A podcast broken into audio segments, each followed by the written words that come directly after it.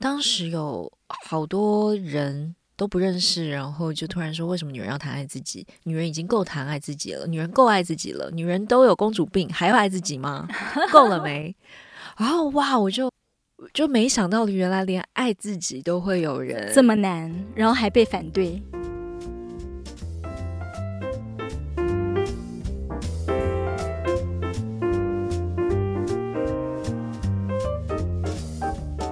新闻光笔帮您画新闻重点。Hello，大家好，我是 Nancy。五月是感恩的日子，我们企划了女力专题，以女性影响力为主轴规划。那么，希望采访各领域的女性代表。在国际领袖青创代表方面呢，要专访的是女人迷的创办人暨执行长张伟轩女士。我相信有很多人已经都很认识她了，但是还是让我简介一下她的经历。那么，呃，她被数位时代呢杂志选为影响台湾的二十大女人，在二零一六年的时候担任台湾代表，参与亚太经合会，多次代表青年创业、性别发展等政策研讨会议，啊、也受邀呢参与总统对谈。在二零一八年的时候，受邀美国国务院的邀请，代表台湾参加国际领袖人才参访计划。Hello，执行长好。Hello，Nancy 好，Hello，各位听众朋友们，大家好，我是伟轩。好，执行长可不可以哦，先跟我们聊聊您之前啊、代表台湾到美国国务院的这个参访，因为我看到您回来之后，在网站上您分享了很多您的心得，包括了有关创业，有关您的这个初衷跟理念。我那一次的机会是非常非常难得，也非常。有趣，我还记得刚开始我收到这个邀请的时候，我第一个直觉想着是这应该是诈骗吧，所以我完全没有回信，直到他们打电话到公司联络了我们的同事，然后我们做了很多个确认，确认这个真的是有美国国务院的邀请，我们才哇，没有想到他们看见了台湾有女人迷这样子的社会企业在推动性别意识的改革。那次参访给我很大的冲击是，有时候会想，哇，美国很远，但其实他们非常的关注世界各地各国的情势，以及每一个地方正在改变的事情。然后他们会去找出他们觉得很有影响力的单位、很有影响力的人，来让他们更有机会去认识美国是什么，跟美国是怎么去做事的，美国的哲学。我认为在这个经验里面，我看见很多新的视野，也让我更肯定我们专注在这条路上的所有的累积都能够被看见。这个是对我来说是很大的一个新的发现。那您？在当时，哎，好奇说，哎，怎么会看到女人迷，哎，受邀，所以受邀参访这个呃国务院的参访这样子，对，那呃后来您知道了原因了吗？他们怎么样在这么多的呃青年创业的代表当中看到了我们的女人迷？因为我们那一次的经验是非常特殊，我们是从美东到美西，每个地方都去了，然后整个代表团就三个人。然后一个国务院的代表陪着我们去走美国大大小小不同的地方，参访不同的组织。然后那次也很有很特别的是，我们也走进了国务院的内部的机构，然后见到了负责的官员。我确实就问了大官员这个问题，就是怎么会就找到了我们，邀请了我。嗯然后他的回答让我印象真的非常的深刻，他就说。我用中文翻译哦，他的他的意思就是，台湾在性别多元这件事情做得非常的先进，然后台湾也是亚洲地区在推行民主跟多元共融非常进步，而且是指标性的地区，而他们发现女人迷在这其中扮演了一个很关键的角色。我当场的诧异跟惊讶是。很可能在当时，可能在台湾，我们都不觉得，嗯，被很多人认可的，嗯、或者是其实这一条路是非常漫长，而且有点寂寞的。但是，竟然在太平洋的隔岸，国务院的某一个办公室的官员告诉我，女人迷做得很棒，台湾变得很棒。嗯，我认为这个真的是很大的一个。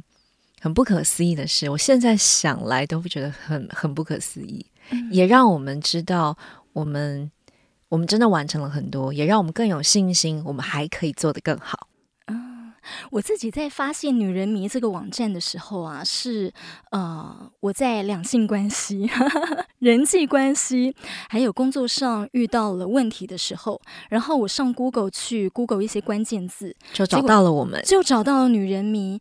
然后呃，我在这些文章当中，我就发现，哎，我我找到了懂我的人，这样，然后哎，也找到了方法。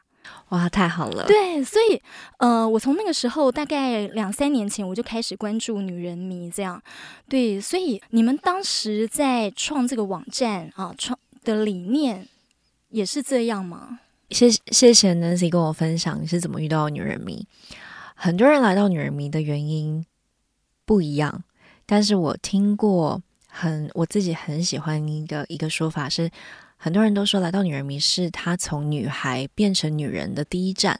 嗯哼，那我们其实一直以来，我们无论几岁，我们都是一个小女孩，我们都有一个内在小孩。我们无论遇到什么情境，我们内在都有一个小孩。有可能这个小孩需要一些答案，需要一些建议，需要一些引导。那这个时候，女人迷就会出现在大家的身旁，带领着大家去走向到一个大家想要去的方向。所以你刚刚说，有时候是啊，人际关系有一些迷茫，有一些人是在职场发展遇到了挑战，也有人是在婚育关系有一些彷徨。那这个时候，女人迷的出现就能够帮助大家觉得身边有个伴，有人已经走过了。所以我们在创站的时候，我我。坦白说，那个时候只是想解决一个问题，就是台湾怎么这么不多元啊？只有一种，好像总总总是只有一个标准答案，好像成功的女人、美丽的女人、成功的男人、帅气的男人就是一个样子，只有一个答案。我们当时只想改变这件事情。这个世界是多元的，我们需要不一样的声音。然后走着走着，我们就发现。哇当我们把这个多元性打开来的时候，其实大家的答案在这里都可以找到。嗯，这是超出大家原本的想象。然后在它发生的时候，我们觉得哇，对，其实就是这样。刚您讲到多元哦，这两个字，我也是觉得，就说，因为我们是之前是一个父权至上的这个社会，所以呃，很多的这个观点其实感觉就是单一。但我从你们的网站介绍上面看到，你们说多元就是女人迷所有的起点。然后我好喜欢你们网站上的宣言，我在这边讲一下哦，你们的这这段宣言，我就非常的欣赏。呃，同时也符合您刚才讲到的那个理念。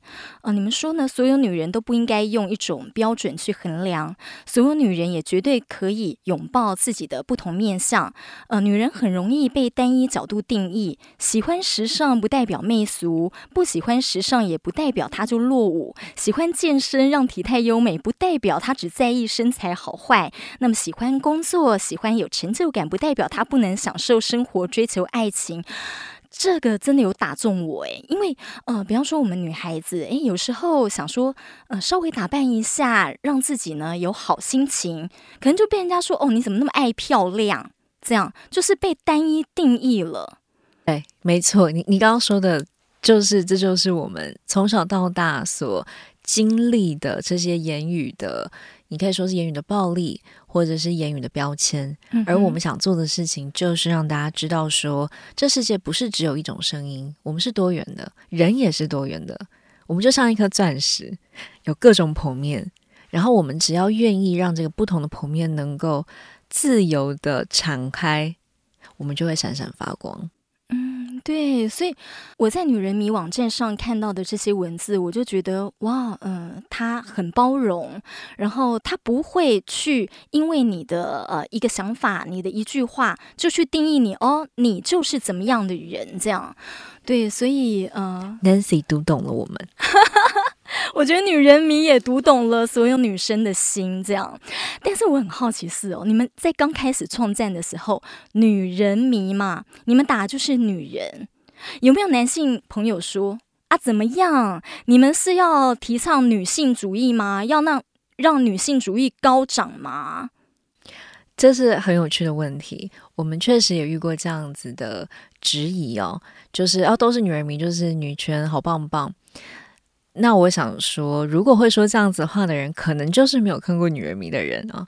我们其实在讲究的并不是二元的对立，嗯，我们讲究的是一个有点像阴阳的这个图。我们在讲的是一个多元的共融，是性别不同、不同性别不同角度的对话。我们怎么去交融？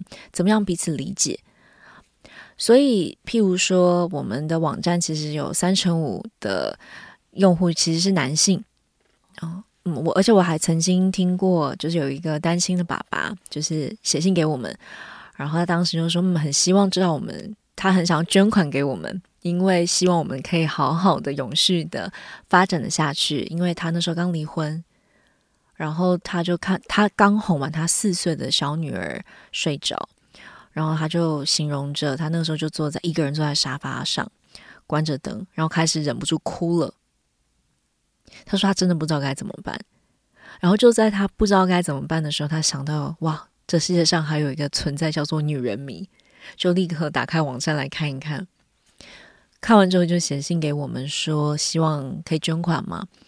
然后他信上有写着一句话让我非常感动，他就说他希望女人迷可以一直存在，因为他希望女人迷可以是他女儿的好朋友、好姐妹、好老师，甚至是他的母亲。我懂了，呃，因为我周遭有一些单亲爸爸的朋友，他们在呃养育女儿的时候，他们会不懂女儿到底在想什么，然后因此可能会有一些彼此的矛盾跟冲突。嗯，所以其实他从女人迷网站上的文章，呃，可以让他去了解他女儿在想什么，而且可以帮助彼此更了解彼此。因为我们在谈的是一个多元共融嘛，共融的意思就是，我们刚刚举举了一些女生很容易被贴的标签，其实男生也是，男人就是要有钱，没有钱怎么会有人爱你？哦，男人就是要高，要帅。不能有肚子。其实男人遇到的挑战不比女人来的少。那我想女人迷也是从我们多元的角度来帮助很多男人看见，他们怎么样去理解大家都习以为常的男人必须，那些被视为理所当然的男人应该，以及其实男人很不被鼓励，但是非常需要的，怎么样去真诚坦率的去面对自己的情绪，怎么去揭露自己的软弱。有非常多的对话，其实都在我们现在的工作实务上面，帮助非常多的男性来来面对自己。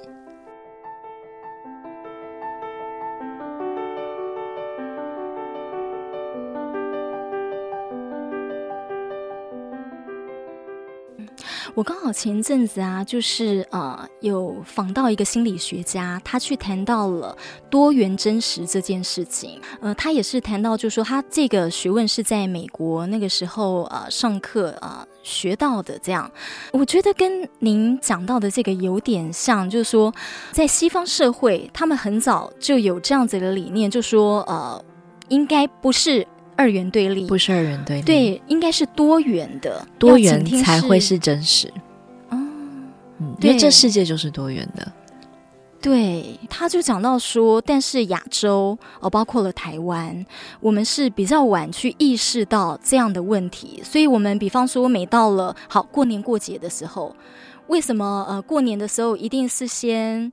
呃，女生好要跟着男生去吃年夜饭，女尤其现在独生子女很多，独生女可能会想说啊，为什么不是先来我们家这个呃吃饭呢？为什么一定都要先去男生的家？但是我们没有讲说怎样是不对，只是说要倾听的是大家各自多元的声音，这样怎么样是可以包容的。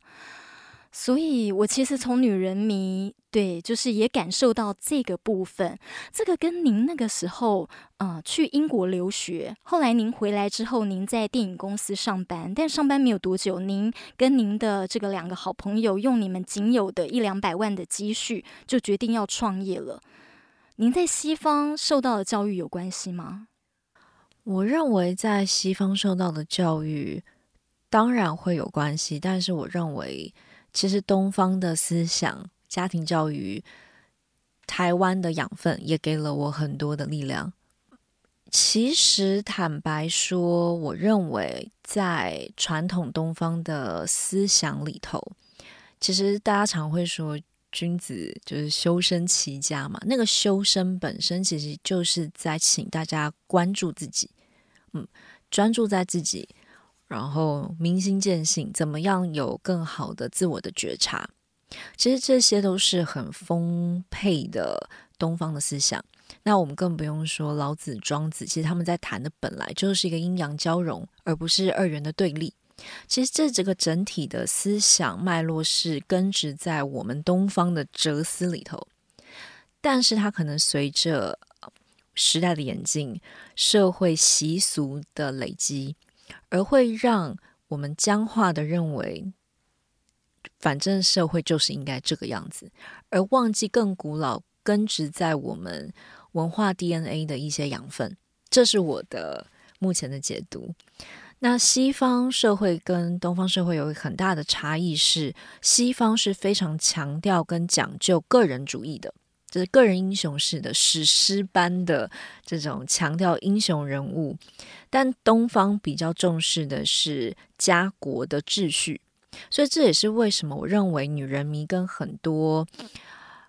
他为什么女人迷在全球的视角里面，从美国国务院的判断是觉得很特殊的一个存在，是亚洲的性别运动跟西方世界的西的性别运动，跟所谓非洲，他们会用第三世界来形容，但这也是非常呃，这也是非常以西方为主的这个视角哦，就是说我们亚洲的性别运动的脉络一定是跟。西方跟非洲世界是完全不一样的，因为我们有非常根深蒂固的家国的这个秩序。对，意思是，譬如说，我们从丧礼，我小时候知道我们要去祭拜我的阿公，我跟阿公也是感情很好，因为我跟阿公长得很像。嗯、但因为我们是孙女，我们是不能在第一排的。嗯哼，我们甚至不能守夜。哇！我小时候就觉得哇，为什么？嗯，我们孙女，我们爱是一样的，我们却不能给予同样的，不能用我们想，就是大家都觉得这叫做尊敬死者的方式去回馈的爱。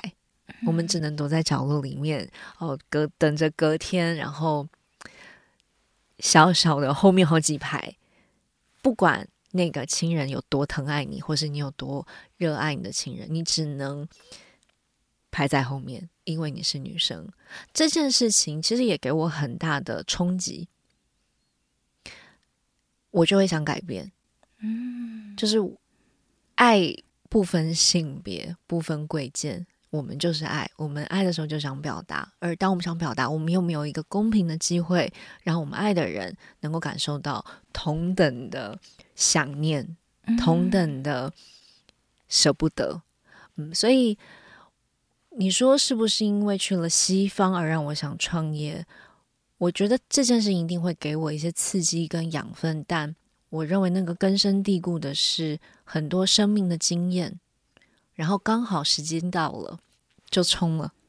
哦，哇！刚刚这一段就是我很感动，因为呃，我从你的嗯、呃、表达可以感受到，就是说你的阿公跟你的那个感情，眼泪刚刚都在眼 眶里。对，就是感情是很深的，所以他以前也就是非常的照顾你，所以这个嗯、呃，这个爱不分彼此，爱不分呃任何，就是。不不应该是被贴标签的，这个是在这个种子从小在您心中就已经种下了，然后呃，就像您讲的，慢慢的到了某一个时间，您觉得好像该出来呃做一些什么事情，这样。OK，好，世间所有事情都是缘分吗？嗯，嗯，所以我很喜欢因缘具足这四个字。就是很多时候的发生，你都不知道为什么你会这么有感觉，或者是你为什么会这么有感触。那这也是 Steve Jobs 曾经说过的。其实，当你呃往回头看 connecting dots 的时候，把很多点连接在一起的时候，你就会发现，哇，原来你生命中所有的事件，它都可能是帮助你走到今天的一个推力。嗯嗯嗯。但是其实你们在创业的这段过程遇到了非常多的挫折，对不对？对，每天都很挫折。嗯、每天，这个每天可不可以先解释一下？我等下还想再进一步请教。总是有事与愿违啊，而且通常事情都是事与愿违。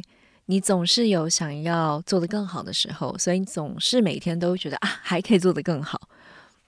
所以这个每天的挫折是必然的。然后你们的挫折是呃，你们其实是有被人家贴标签了，对不对？你曾经提过说，创业初期其实没有你想象中那么简单。就其实你们三个人是很有理想，然后呃，充满这个憧憬，然后就想要去做一个你们认为对的事情，这样，然后就一股劲的过去做了。但是你们没有想。到说，其实过程不断的失败，遇过网络霸凌，对，网络霸凌，我想这个是应该现在很多人都经历过吧。就是只要你跟大家不太一样，嗯、你就很有可能会被在网络上有各种的，你说谣言也好，然后乱说乱批评也好，或者是一些不是事实的东西在那边被。谣传，我觉得这都是很很自然的东西。那我自己在经历很多不同阶段的时候，譬如说我们刚刚创业，我们谈女力，然后女力有一件事情我们觉得很重要，是女人要懂得爱自己。那爱自己是什么？我们就花了很多篇幅在谈嘛。那所谓爱自己，是我们认为很重要的事情，要先了解自己，而不是盲目的去追求。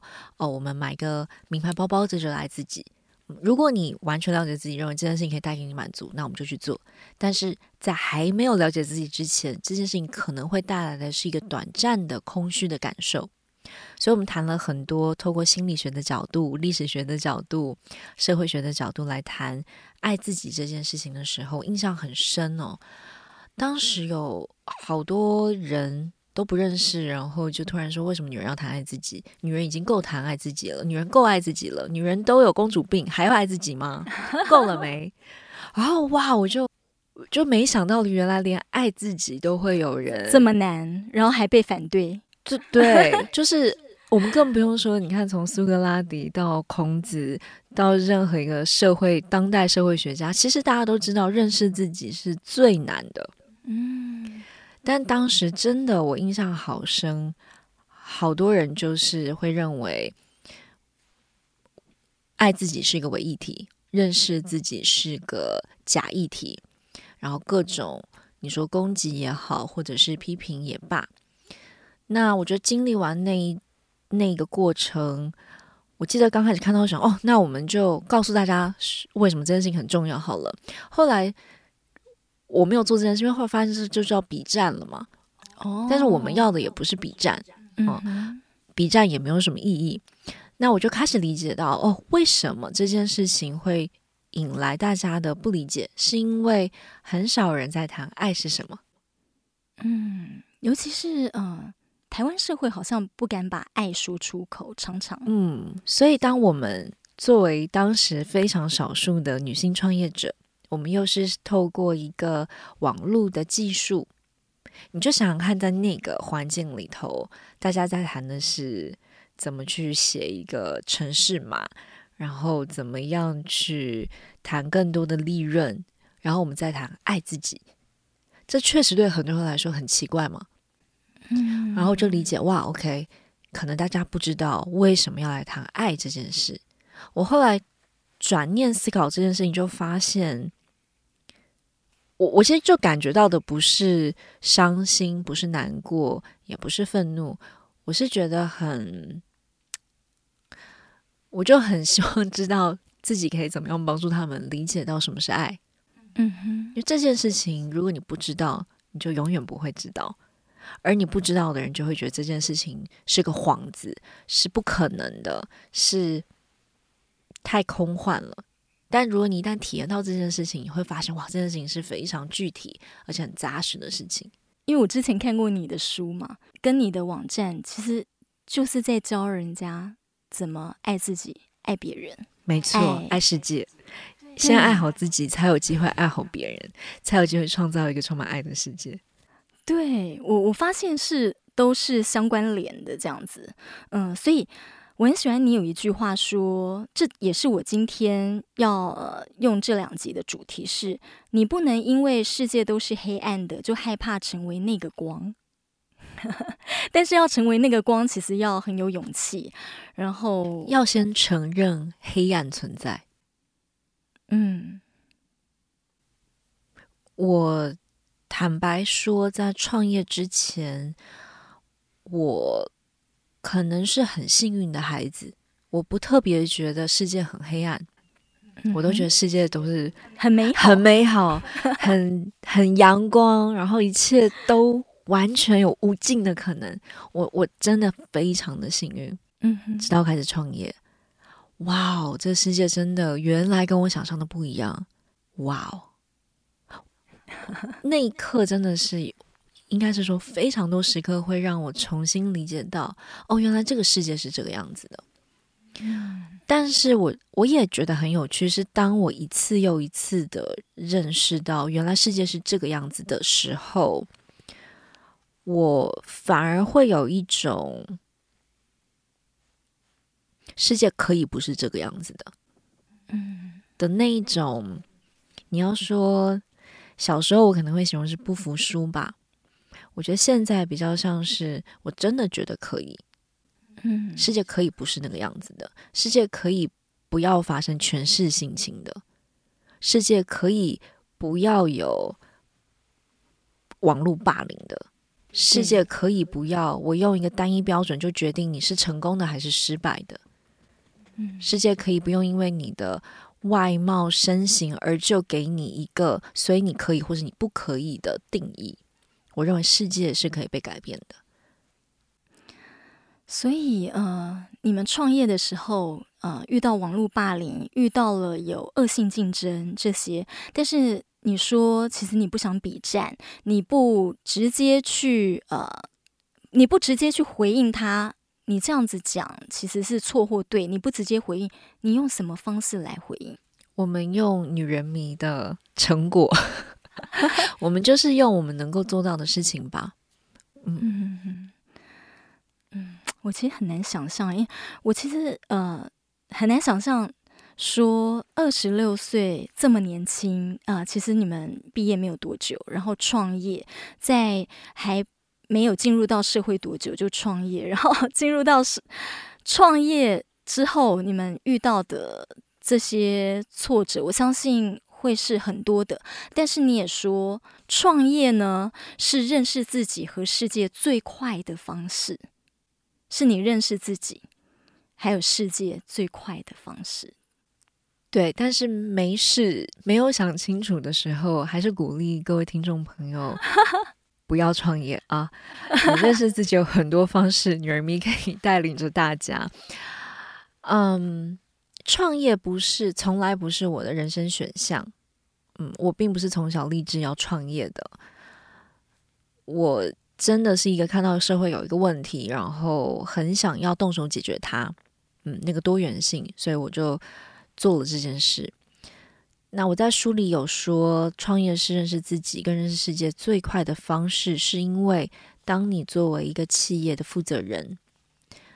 当你需要去为这个企业去找很多资源的时候，当你必须要因为这个，你的企业一定会一定有高低起伏嘛，所以那个人情冷暖，嗯哼，是很，我认为确实是在我创业以前没有没有这么大跟频频繁的方式去经验到跟经历到的。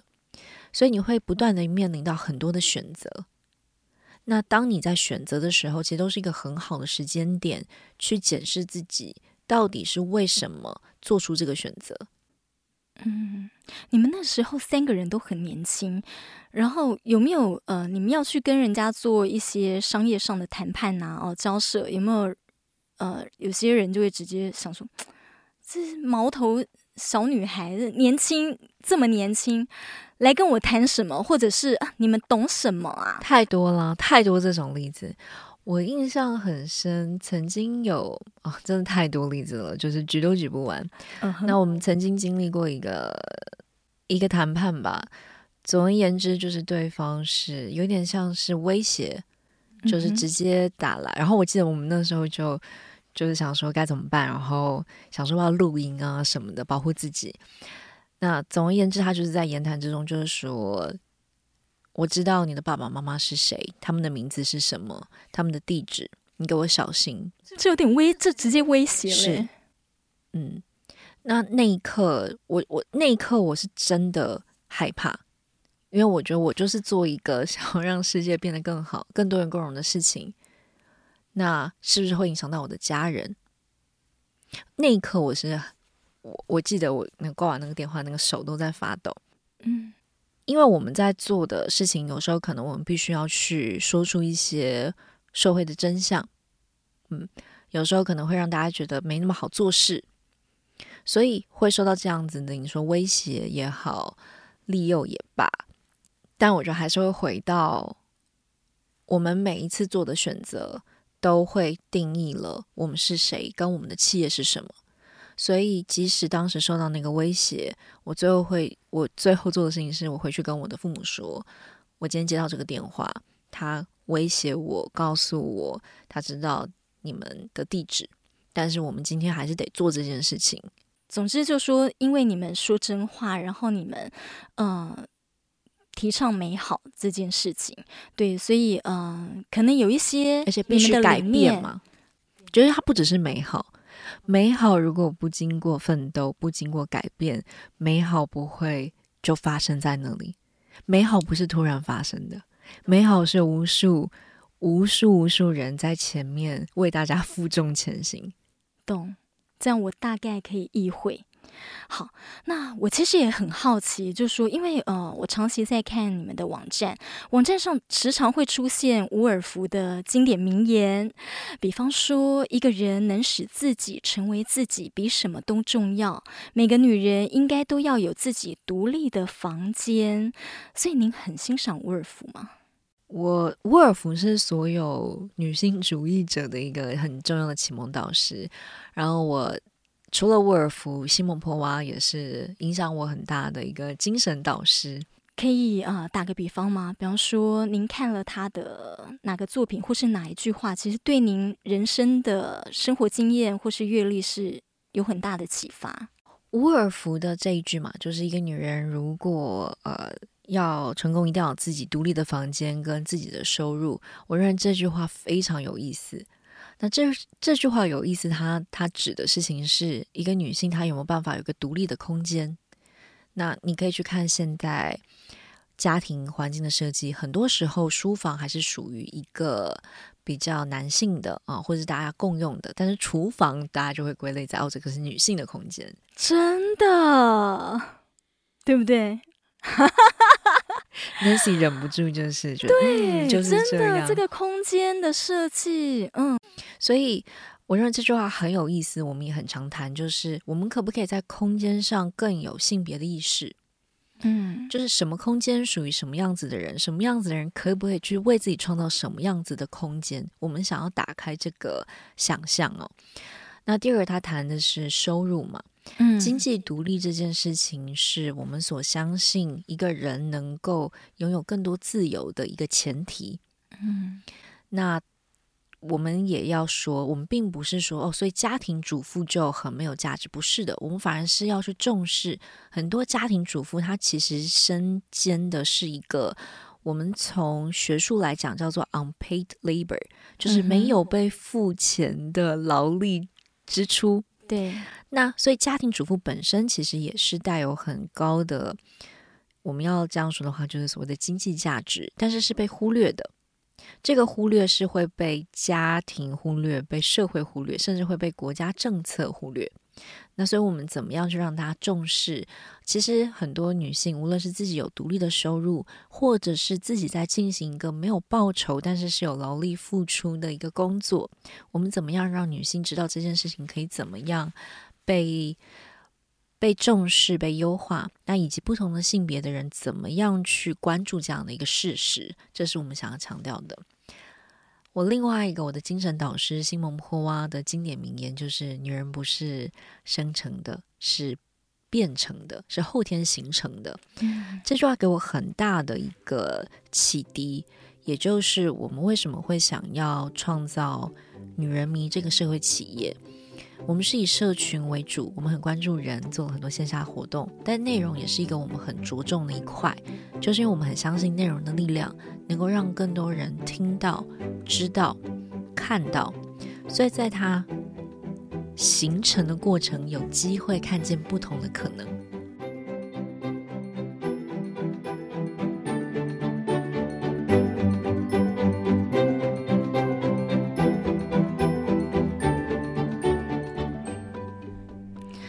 我想不管我们的出身背景为何，外表或者内在如何，我们很多人从小到大可能都经历过被贴标签，而这个标签可能是女生应该要怎么样，男生就应该要怎么样，或者呢，哦，你就是因为家里环境好，所以你赢在起跑点上啊，哦，这等等的。女人迷鼓励的是拥抱多元，不要用单一角度去定义别人，去看事情。我想这也是一种换位思考吧，不要很主观的去看人看事，这个世界这个社会可以更多的善解包容。下集我们要继续和执行长来聊聊二十世纪现代主义与女性主义先锋，英国作家伍尔福哦，从他的作品呢，我们来看女人。或者我们扩大来说，不止女人哦，而是人要撕下标签才快乐吗？我们如何用各种方式重新理解自己、爱自己，进而爱别人、爱这个世界？好，也欢迎大家可以上 FB 多用心，耳朵的多就能够看到 Podcast 以外访谈的照片啦、影音哦，或者花絮等等。我们下期见。